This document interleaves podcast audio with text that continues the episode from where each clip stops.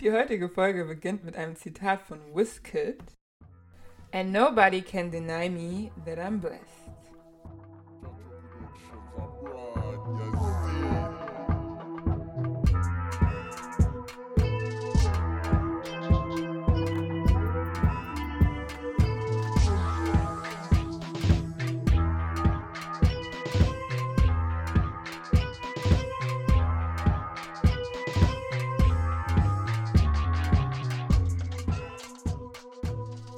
Damit herzlich willkommen bei Mama so Podcast die Schülersendung.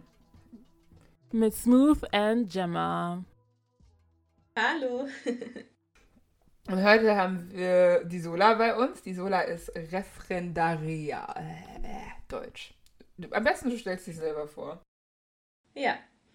Hallo, ähm, ich bin Sola und ich bin seit einiger Zeit Referendarin an der Schule. Also ich habe Lehramt studiert und mache jetzt mein Referendariat. Und welche Fächer unterrichtest du? Äh, Englisch und Spanisch. Ah, also für die ähm, Gesamtschule be beziehungsweise ähm, Gymnasiallehrerin dann am Ende. Ja, genau. Also fünf bis Abitur Ja. sind die Jahrgangsstufen, die ich unterrichte und das am Gymnasium. Cool. Sweet. Ich habe auch für dich ein That mitgebracht. Was würdest du lieber? Wissenschaft oder Mathe? Also Biologie oder Mathe?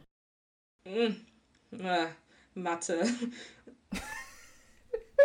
also beides eigentlich nicht, aber dann noch eher Mathe. Hatte ich ja damals auch so wählen Ja. müssen. Hm? Äh, hattest du Bio-LK? Nee, ich hatte ähm, im Abitur ein mündliches Abitur und dann habe ich ähm, Biologie gewählt anstatt Mathe und ich wünschte, ich hätte es andersrum getan. Aber okay. ja. Also Bio war das allererste, was ich abgewählt habe, als Oh. ich konnte. Meins, ich wollte Povi abwählen, aber ich konnte es nicht abwählen, weil ich Geschi-LK hatte. Und dann hat einer in unserem LK Povi abgewählt. Und dann hat mein Lehrer das anscheinend rausgekriegt und hatte dann in der Klasse voll fertig gemacht und dann konnte ich es nicht mehr abwählen. Weil er sagte, du brauchst Povi, wie verstehst du Geschichte ohne Politik und Wirtschaft? Und ich war so, ich will das nicht mehr machen. Dann habe ich es einfach aus Guild ähm, nicht abgewählt. Naja, ähm, Essen im Lehrerzimmer oder Essen in der Kantine? Ähm, ja, ich kenne ja nur Umstände unter Corona, das heißt, es gibt keine Kantine gerade. Oh. Aber wahrscheinlich eher Lehrerzimmer. Ja, wahrscheinlich, weil die ganzen Kiddies dann auch da sind. Ja, genau.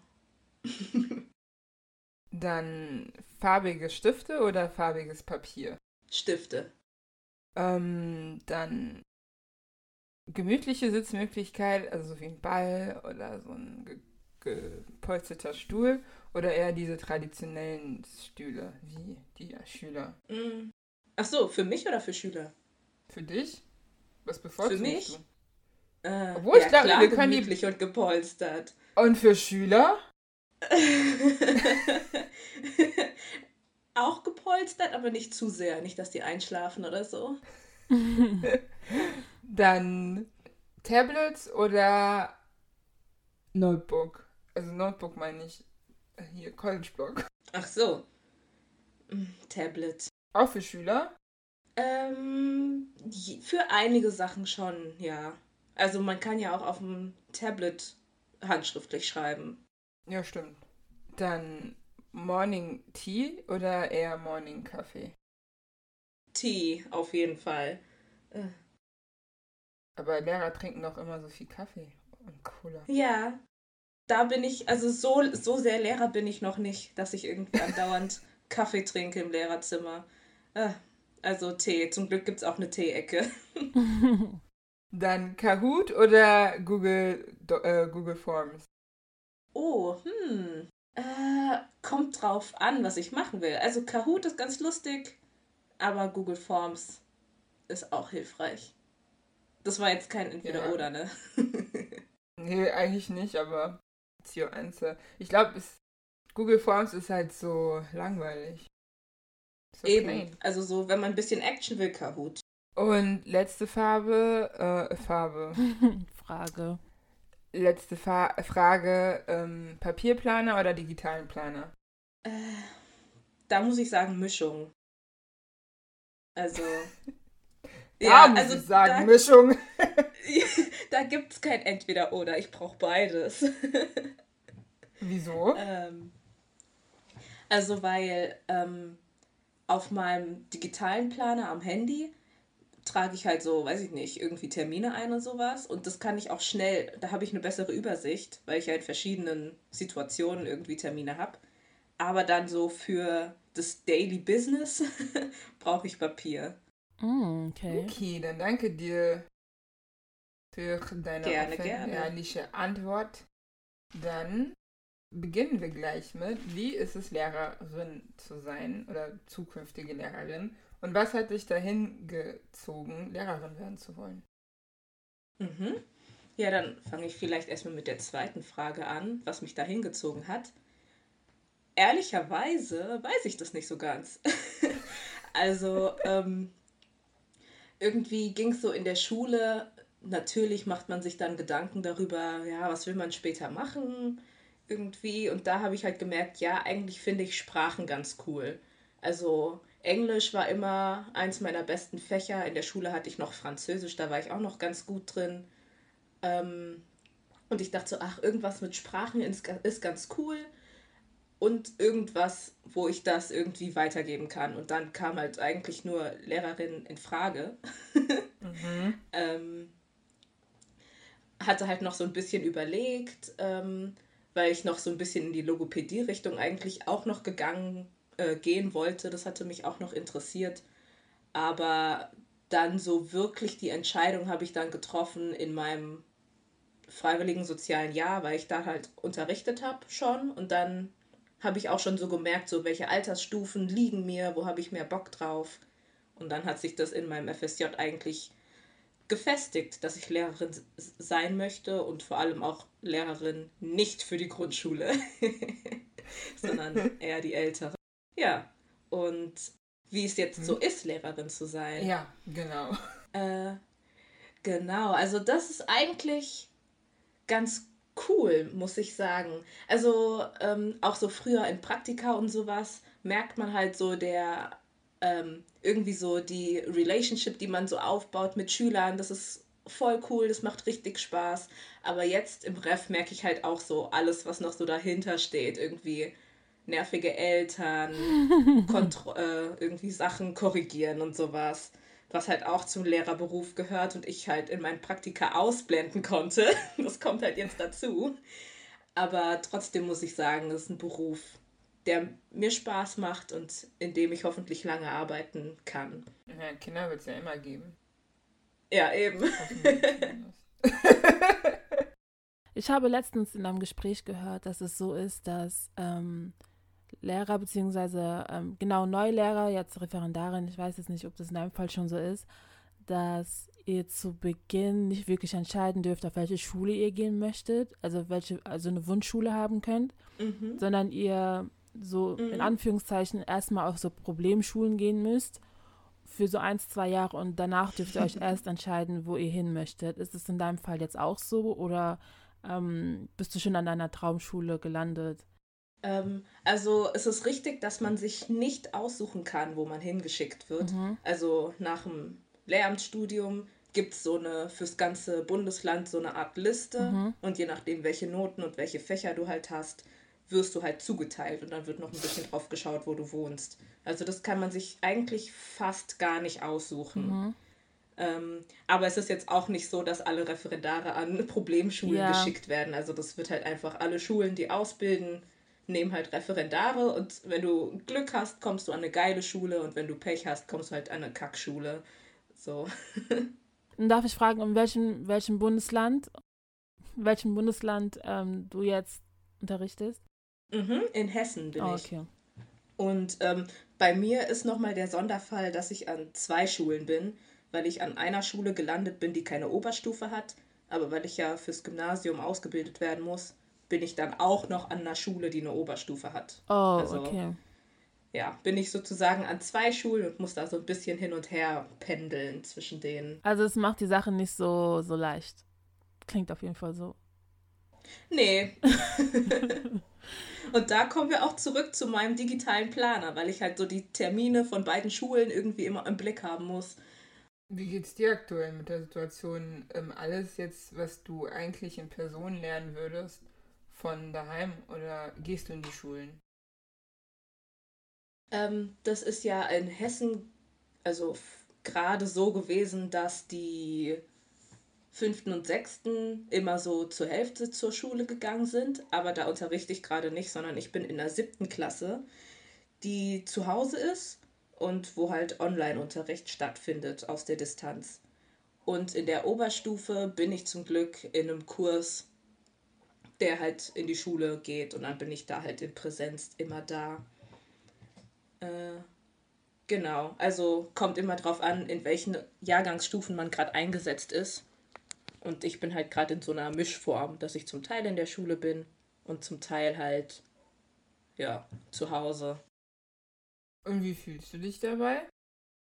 Mm, ja, also es geht eigentlich. Also es ist ganz cool, weniger Fahrtwege zu haben. ja, in deinem Fall auf jeden Fall. Äh, aber, ja, genau. Aber trotzdem ist es halt so, die Schülerinnen und Schüler, die ich halt live sehe, zu denen kann man viel schneller irgendwie so, äh, weiß ich nicht, eine Beziehung aufbauen. Man weiß auch direkt, wer das ist und so. Und die Schülerinnen und Schüler, die ich halt nur in, Präs äh, in Distanz habe, ja, keine Ahnung, die kenne ich zwar jetzt auch schon ein bisschen, aber trotzdem ist es halt so ganz anders, weiß ich nicht.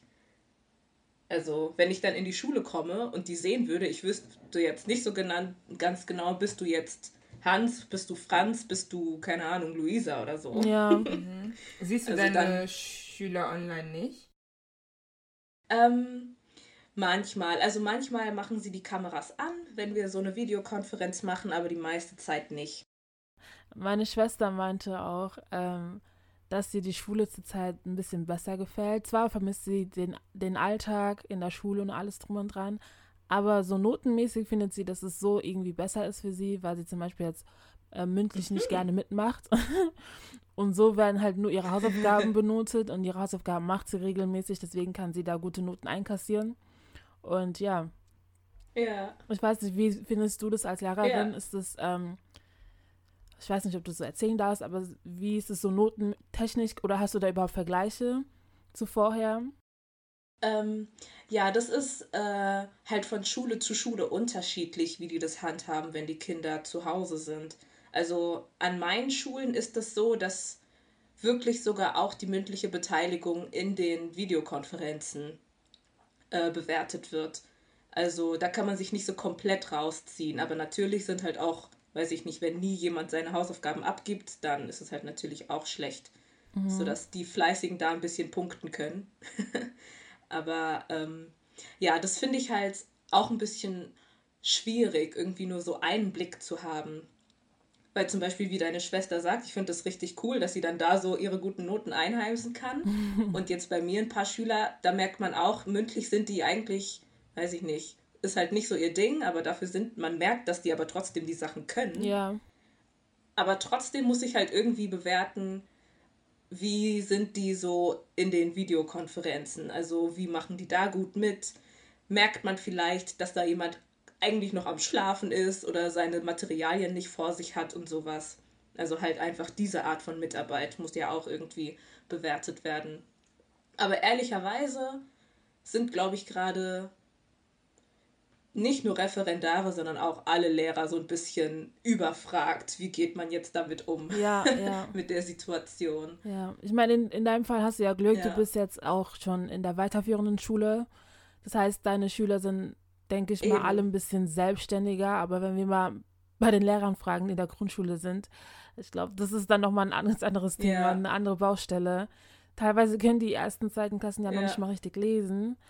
Und ähm, ja, eben. Dann ist so Distanz, ich glaube, die machen auch keine Distanz, ähm, keinen Distanzunterricht mehr, so wie du gesagt, gesagt hast, sind die alle in der Schule wieder, von der ersten mhm. bis zur mhm. sechsten Klasse. Nehme ich mal an. Ja. Mhm. Aber dennoch, glaube ich, die, die Situation ist nicht schön.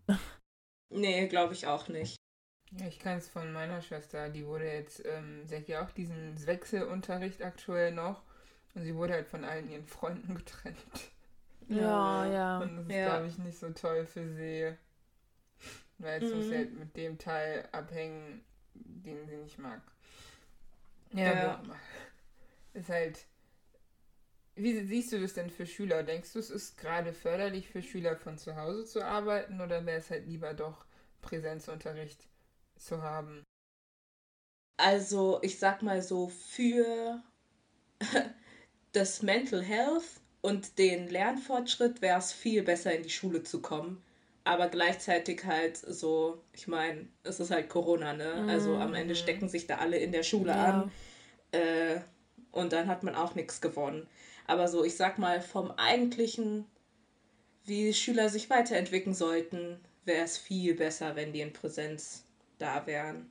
Denkst du, es wäre besser, wenn, ich rede jetzt mal von Hessen, das mal irgendwie schneller ausbaut, sodass mal alle wieder in die Schule kommen können? Ja. Ja, ist schwierig. Also, weil, ich sag mal so, von oben, so vom Kultusministerium, gibt es ja Vorgaben, aber dann kommt es wieder so stark auf die Schulen an, wie die das umsetzen. Also, ein paar Schulen, die sagen halt, ja, okay, wir haben hier ein bisschen Desinfektionsmittel, ihr kommt schon klar. Und bei anderen Schulen ist es dann vielleicht so, dass die so wirklich Einbahnstraßen haben und man darf nur da rein und da raus und möglichst separat von allen bleiben und sowas. Also im Endeffekt, ja, kommt es echt auf die Schule drauf an, wie die dann irgendwelche Vorgaben umsetzen, sodass man gar nicht so wirklich einheitlich sagen kann, was wäre besser für das Bundesland. So. Also muss jeder Schulleiter wahrscheinlich gucken, wenn die Schüler wieder kommen, wie kann man das am besten umsetzen, sodass alle möglichst davon profitieren können. Hm, krass. Ich wollte noch fragen, warum ist die mündliche Note wichtig? Also was genau ist am mündlichen Beteiligen so wichtig? Weil ich habe das in der Schulzeit schon sehr gehasst, weil ich Mhm. denke, ich weiß es, aber warum muss ich das noch aussprechen? ja, das ist so die Sache. Also ich war als Schülerin mündlich auch immer sehr schlecht und konnte nicht nachvollziehen, ey, yo, was soll das, ey? Reicht doch, wenn ich das irgendwie in den, in den Prüfungen oder Klausuren weiß. Aber ähm, es geht ja auch darum, also nicht nur das zu wissen, sondern halt auch ein bisschen zu zeigen, was du weißt und so dieses äh, kooperative soziale Lernen ein bisschen zu üben. Also, dass du nicht nur, ich sag mal so klassisch, sieht so aus, der Lehrer steht vorne, fragt was und die Schüler antworten. Davon soll man ja ein bisschen, nicht nur ein bisschen, davon soll man weggehen, sondern halt mehr so, so ein soziales Lernen, auch Schüler lernen von Schülern, dass man dahin so hinkommt. Und wenn da halt irgendwie 30 Kinder vor dir sitzen, wo keiner was sagt, wie soll man da hinkommen, dass man irgendwie miteinander, voneinander lernt? Und Noten sind halt, würde ich sagen, ein gutes Mittel, ein bisschen äh, die Schüler dahin zu drängen, so, ey, es ist auch wichtig, dass ich mich beteilige am Unterrichtsgeschehen. Ich finde auch, dass die Lehrer dann auch so sehen können, ob die Schüler das verstanden haben, was gelehrt worden ist oder nicht. Also wenn du dann da als Frontalunterricht vorne Genau. stehst und dann nur erzählst, dann werden die wahrscheinlich gar nicht mitbekommen, ob die Klasse das jetzt verstanden hat oder nicht.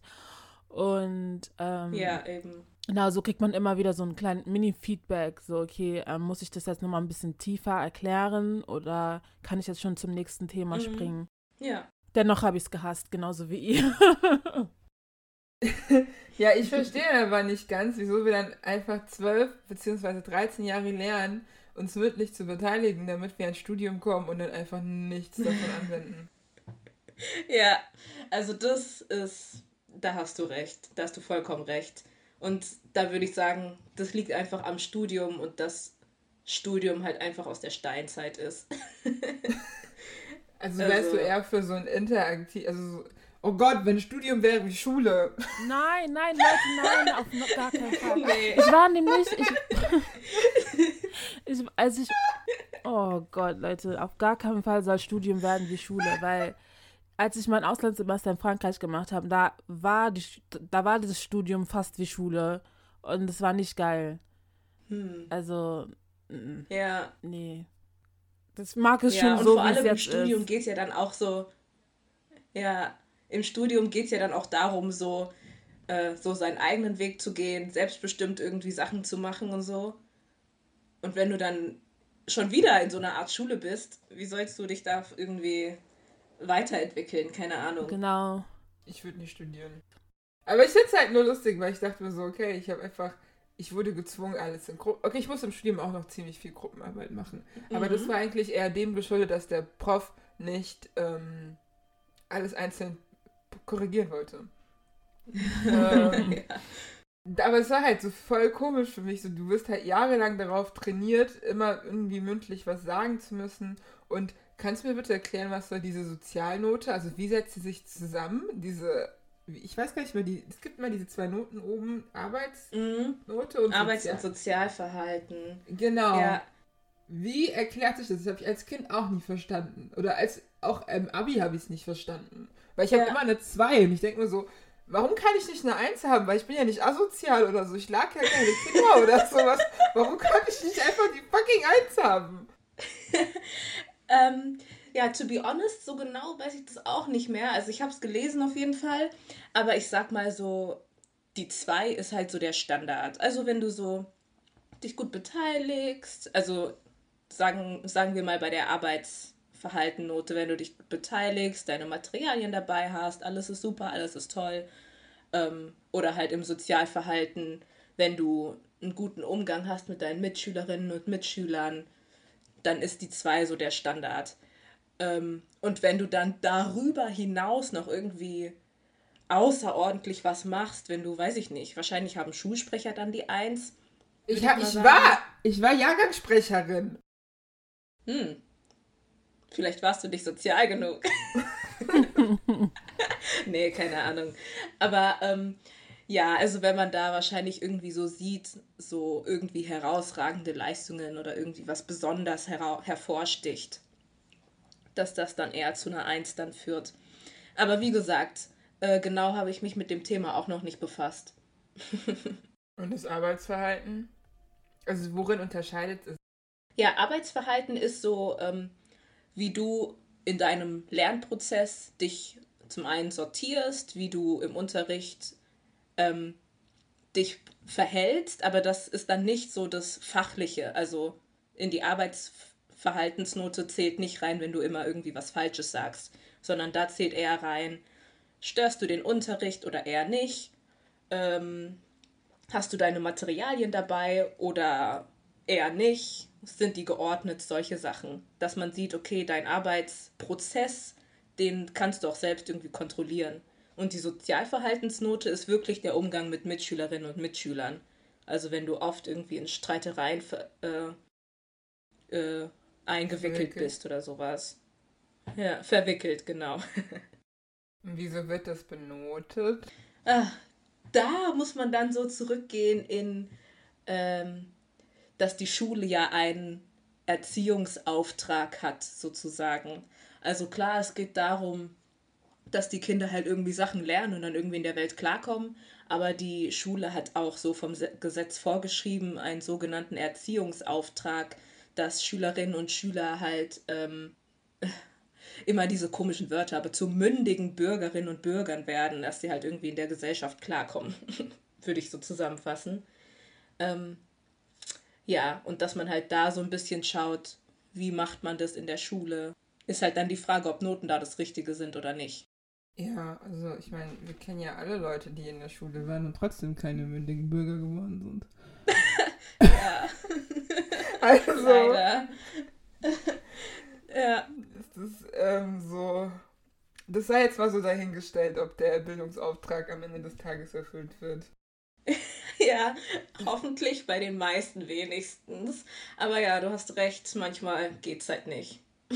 Ja, ich erinnere mich gerade an. Also ich, ich komme ja aus einem. Äh, ich weiß nicht, ob ich es Problemviertel nennen soll, einen sozialen Brennpunkt. Und ich weiß, dass ich in der Grundschule diese eine Schulkameradin hatte, die unsere Lehrerin mit einer Schere bedroht hat. Oh.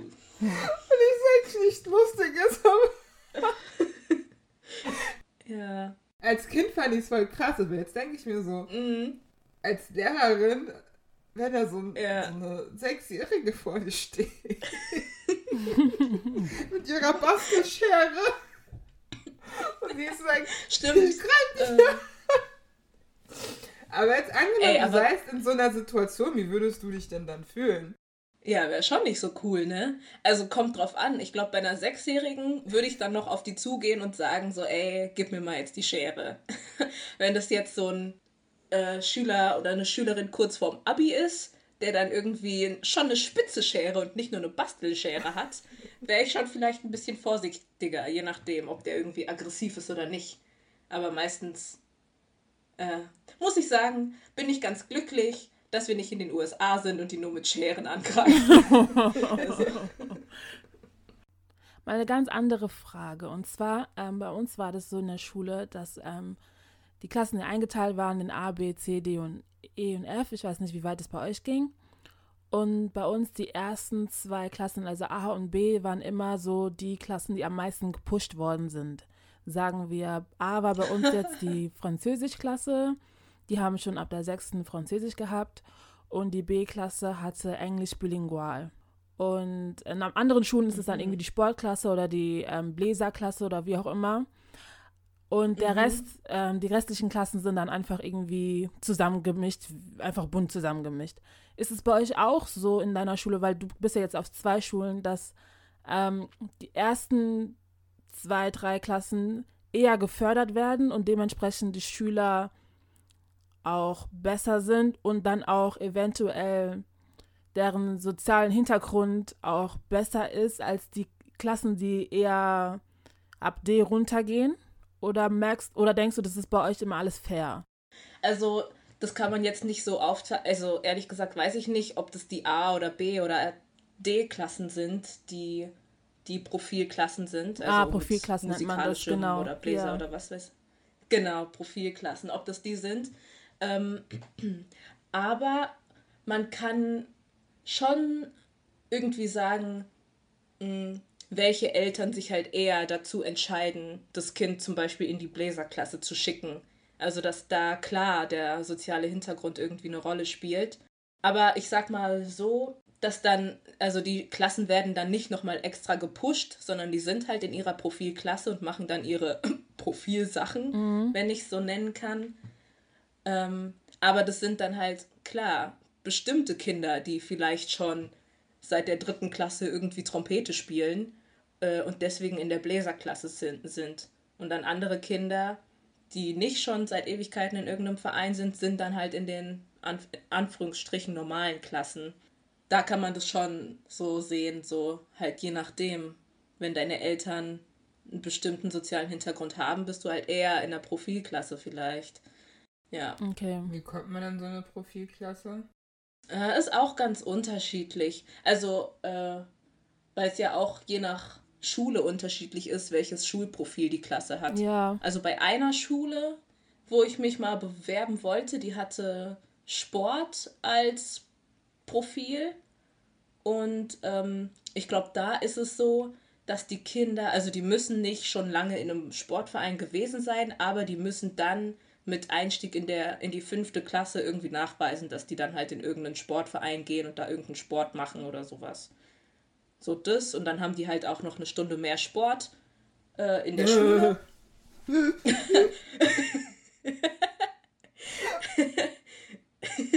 Ja.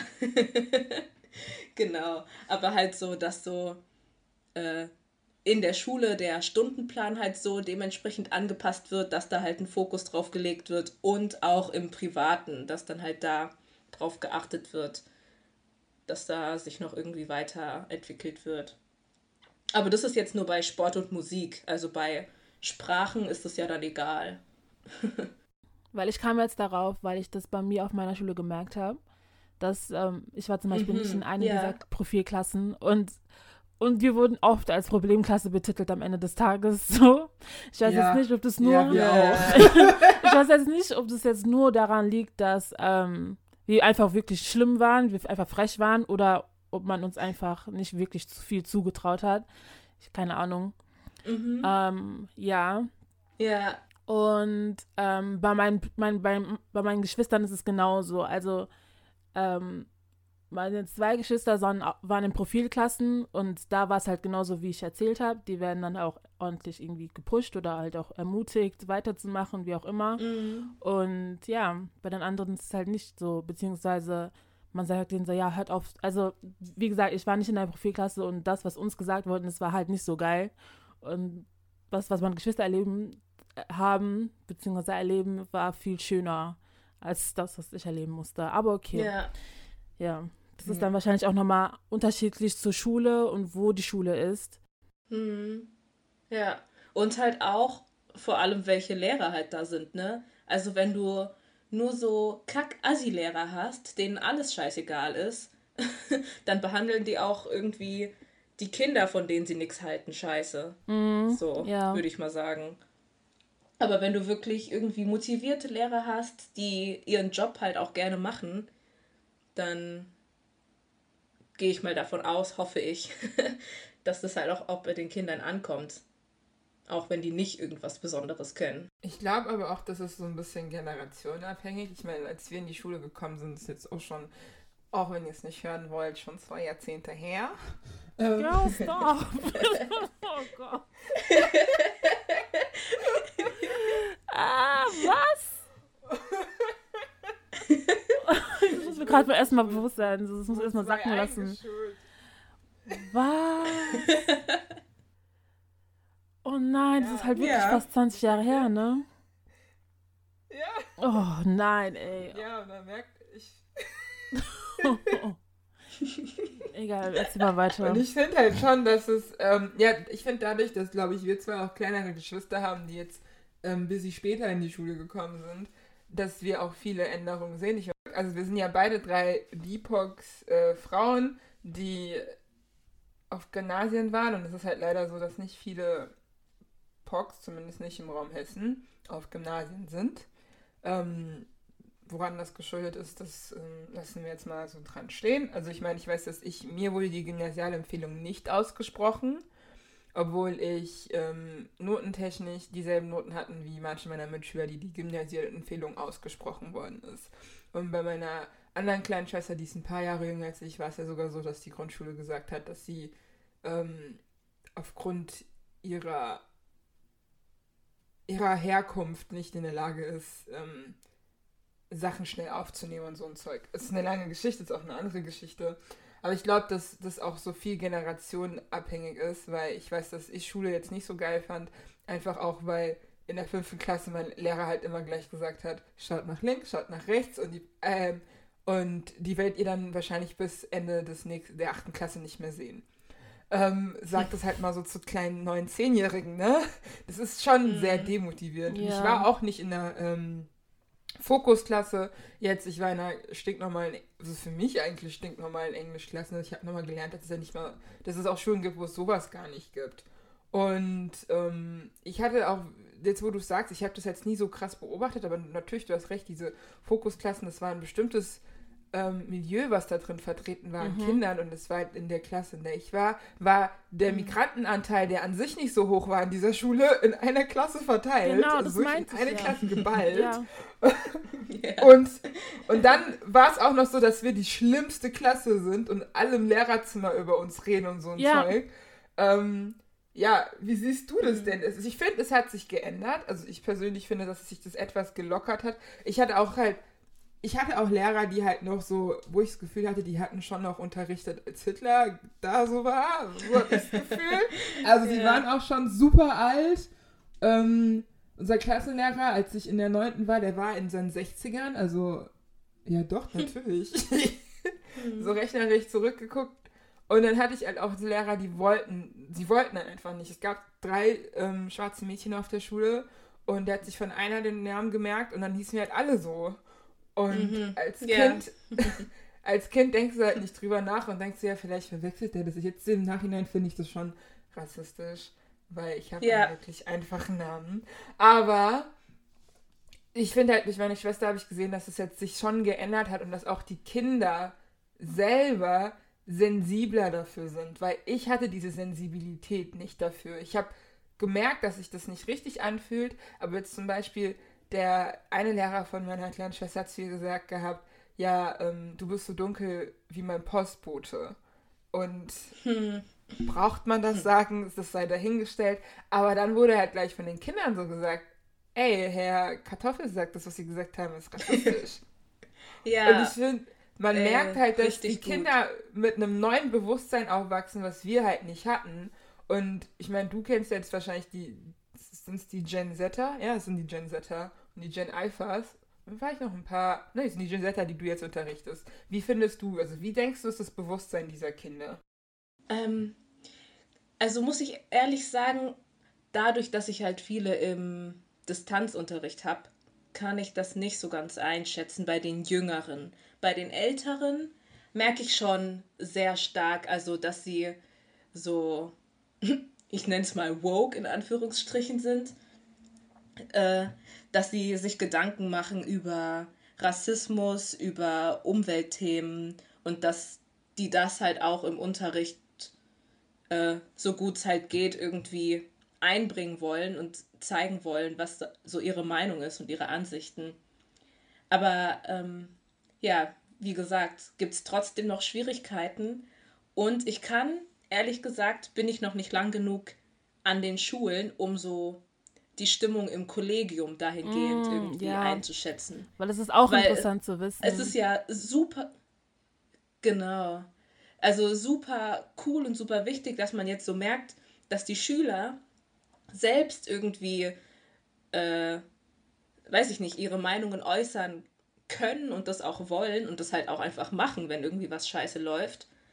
Aber ähm, ob das so in den Kollegien angekommen ist, das kann ich noch nicht einschätzen. Also ob die dann sagen, ach, diese Kiddies heutzutage, die haben ja zu allem eine Meinung oder ob die die halt auch unterstützen, so in ihrer Meinungsfindung müssten wir in einem Jahr nochmal schauen, wie ich dann da drüber denke. Ja, dann rufen wir dich in einem Jahr einfach wieder an. Ja. Uh, ich meine, jetzt zurück zu deinem Studium. Hattest du da Menschen, wo du das Gefühl hattest, die sollten nicht Lehrer werden? Die wollten nicht Lehrer werden? Nein, die sollten nicht Lehrer werden. Ach, sollten. Ja. äh, kann man nicht schönreden? Ja, hatte ich. Aber das gab aus unterschiedlichen, aus unterschiedlichen Gründen war das so.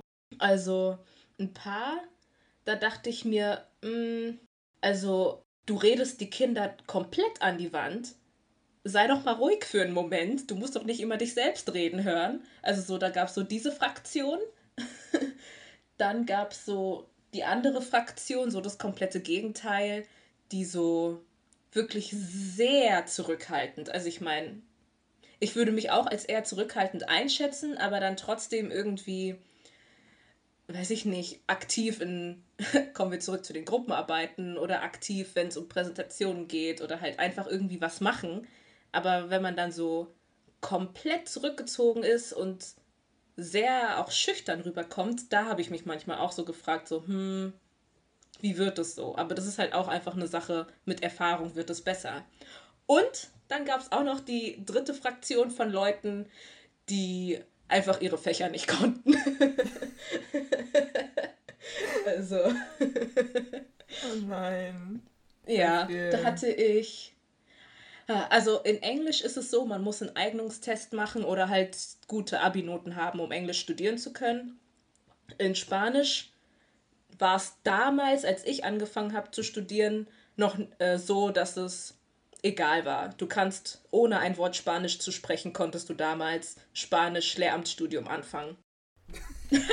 da gab es nur die Empfehlung, es, ich weiß gar nicht mehr, was empfohlen wurde, ich glaube A2 oder sowas, aber war halt kein Muss. Ja. So, krass. So, aber in Englisch gab es einen Eignungstest. Für zwei Monate. ja, so aufs Studium vorbereiten, ne? Ja, Duolingo mach schon.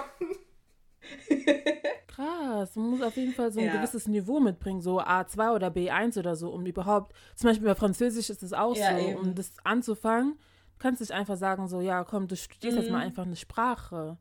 Aber okay, nicht jeder ja. möchte Spanisch studieren, deswegen glaube genau. ich, passt es dann nochmal ein bisschen. Ähm, dass das, oder wie, Hm, nochmal? ähm, wie war das bei dir im Studiengang? Waren dann auch viele Leute da im Spanisch-Studiengang, wo du dann sagst, okay Leute, ihr müsst eigentlich aufhören damit? Oder war das ähm, doch ein gutes? Ja, eben.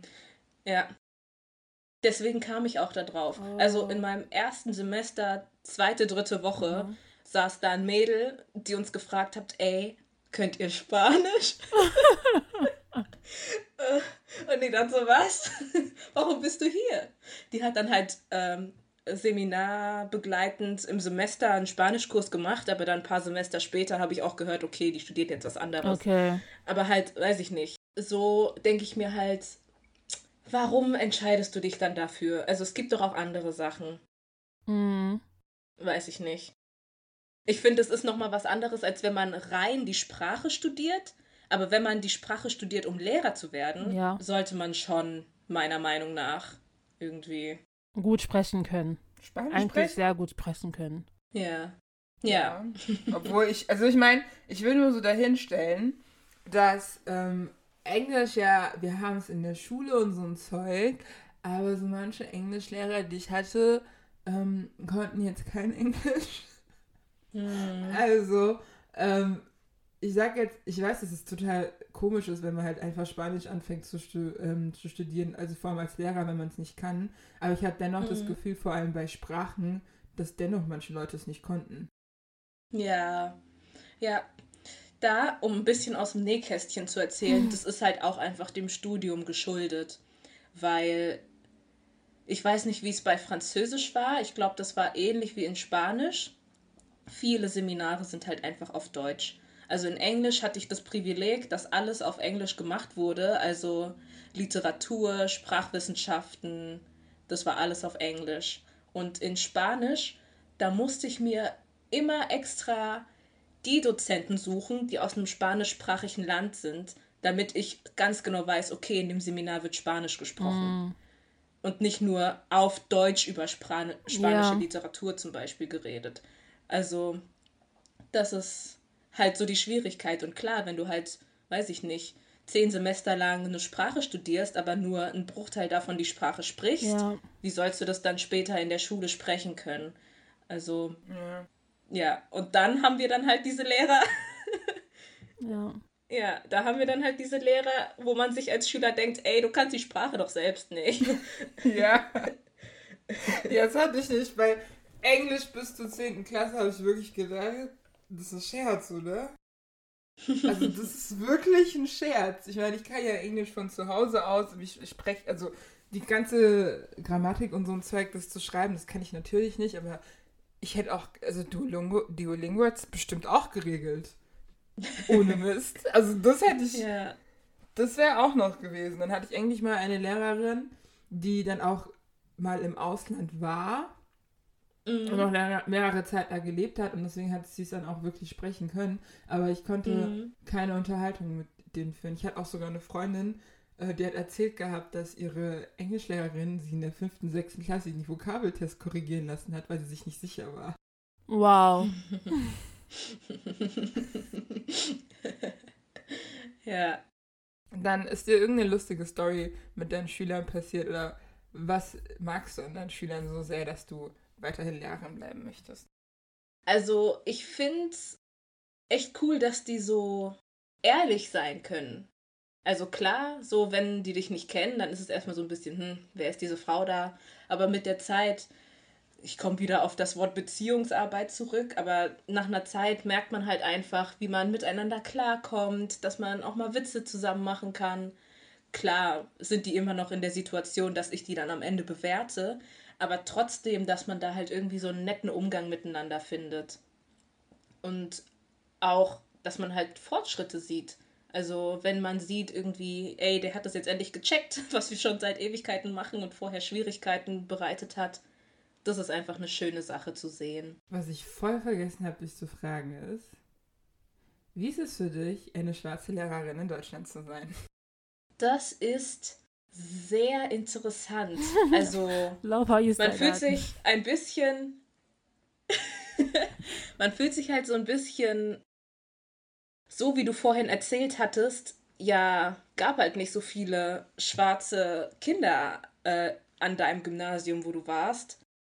Ist halt bei mir auch genauso. Also diese ganzen Praktika, die ich gemacht habe, an verschiedenen Schulen, sogar auch zum Teil in verschiedenen Bundesländern und halt jetzt im Ref, wie viele schwarze Lehrer habe ich da gesehen? Vielleicht einen in, keine Ahnung, sechs Jahren.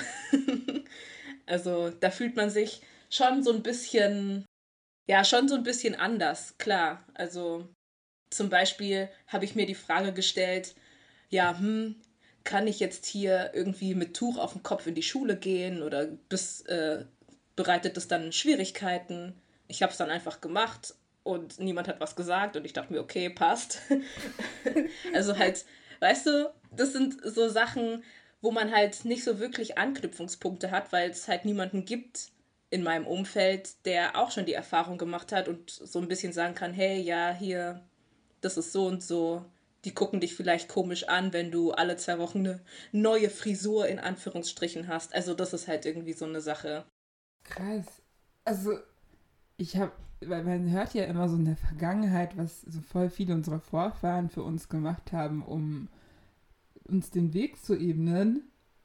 Aber du bist jetzt so Teil der ersten Generation, die schwarzen Menschen den Weg ebnet in lehrenden Positionen. Also in alle Erzieher ja. und Lehrerinnen und das ist halt sehr ja. ungewöhnlich und es ist eigentlich traurig, mhm. weil wir sind in 2020. Beziehungsweise es trauen ja. sich jetzt mittlerweile auch einfach viel mehr Leute, ähm, Lehramt zu studieren, die schwarz sind. Genau. Würde, also wahrscheinlich haben viele Leute Ja, das ist schon, auch super cool. Genau, früher einfach, ähm, einfach eine zu große Angst gehabt vor den ganzen Herausforderungen, die kommen würden und haben es dann eher sein lassen.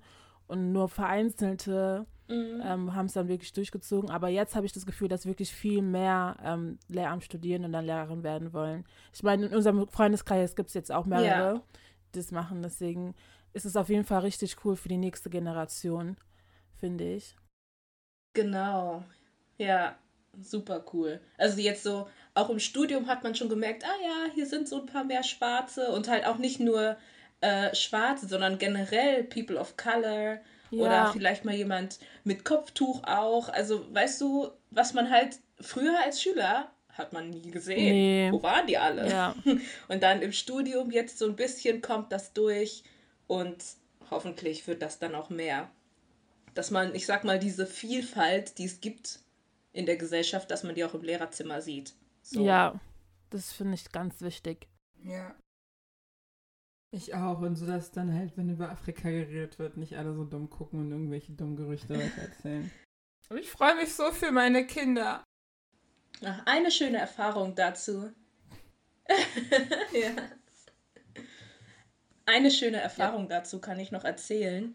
Ähm, nämlich hatte ich äh, im Rahmen von so einem Stipendium, was ich hatte, bin ich äh, an Schulen gegangen und habe so mit anderen Stipendiaten, so über generell Stipendium, wie bekommt man sowas, ähm, habe ich halt so ein bisschen wie so eine kleine äh, Fair gemacht, um so ein bisschen die Schüler aufzuklären.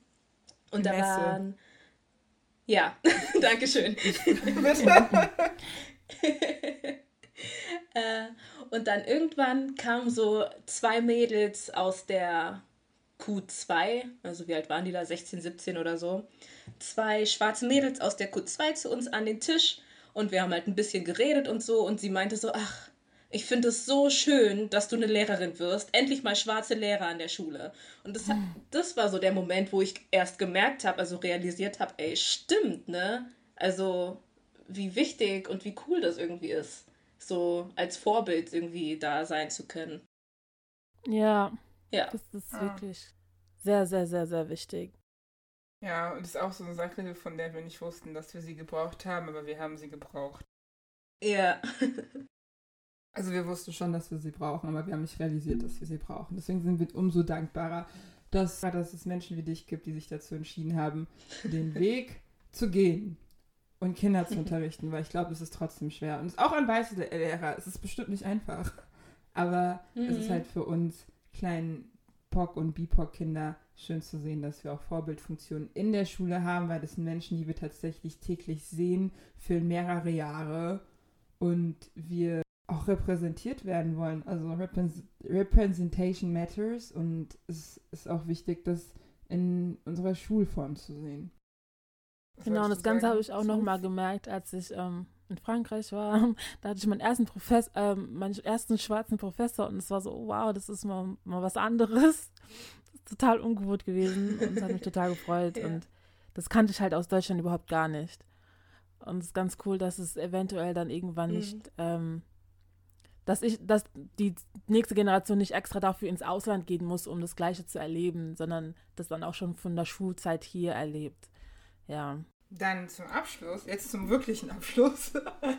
äh, was ist dein Medi der Woche? Also das Medi der Woche ist etwas, das ähm, dich die Woche über begleitet hat, was dir super gute Laune gemacht hat. Es kann alles sein, von Essen bis zu einem Buch. Das heißt, was ist dein Medi der Woche? Sonne. Also die letzte Woche hat mich echt gut getan, weil einfach so gutes Wetter war. Und dann auch noch Ferien anfangen. Also das hat mich durch die Woche gebracht. Ja, ich glaube dir sofort. Das ja. haben wir auch letzte Woche beide gesagt gehabt, dass die Sonne einfach mega ist. ja. Ja, für dich Smooth? Genau, was ich ähm, sagen wollte, ist, dass mein Medi der Woche war ähm, The Gym. Also die, die ähm, Fitnessstudios haben ja wieder offen.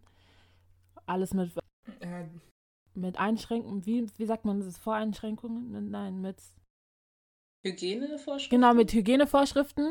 Aber ähm, es hat extrem wieder gut getan, wieder ähm, trainieren gehen zu können. So gewohnt trainieren zu können, so wie ich es kenne. Und ja. Was ist mit dir, Gemma? Mein Medi der Woche war, dass ich meine Ernährung wieder umgestellt habe. Also ich esse aktuell, ich esse kein Fleisch, wie ihr vielleicht wisst ich esse ab dieser Woche auch keinen Fisch mehr, weil ich mir diese Dokumentation auf Netflix angeguckt habe. und mir wurde gesagt, ich soll sie nicht gucken, wenn ich Fisch essen möchte.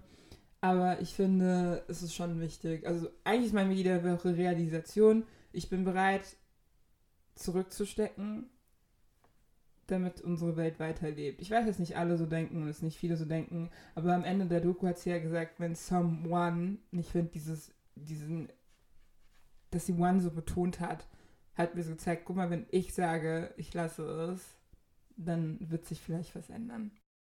Und deswegen, ich bin den Typen echt dankbar, dass er sich da auf den Weg gemacht hat, um uns Menschen zu zeigen, wie verschwenderisch und wie egoistisch wir sind. Also Seaspiracy auf ähm, Netflix gerne angucken. Genau, dann hätten wir als letztes noch unsere Spotify-Playlist. Dann würde ich dich fragen, ähm, Sola, was für ein Lied möchtest du auf unsere Playlist packen? Was sich die Woche begleitet hat, alle Genres sind auch willkommen. Ach Mist, eigentlich wollte ich darüber noch nachdenken und habe vergessen, dass ihr das ja immer noch fragt. ähm, nehmen wir, ich weiß es, My Shot von Hamilton, dem Musical.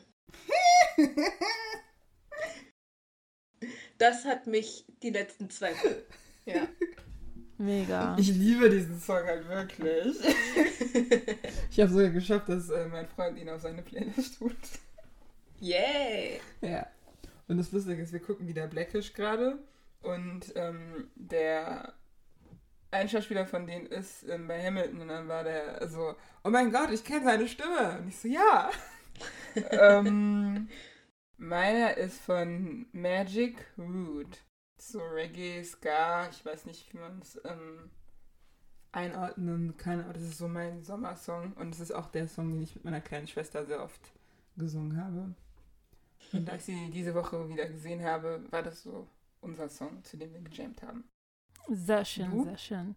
Ähm, ich packe drauf Jacob Banks, Rizla.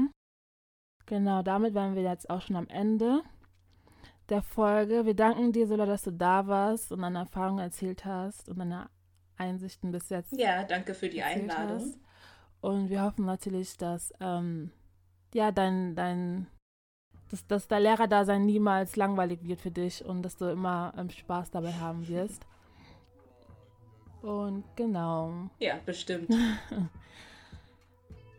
Dann sagen wir mal Tschüss und, und wir bis hören nächste uns Woche. in einem Jahr. Oder ja, oder so. Dann kannst du ja nochmal kommen und nochmal ja. berichten. Genau. Genau. Dann. Tschüss. Ciao. Tschüss.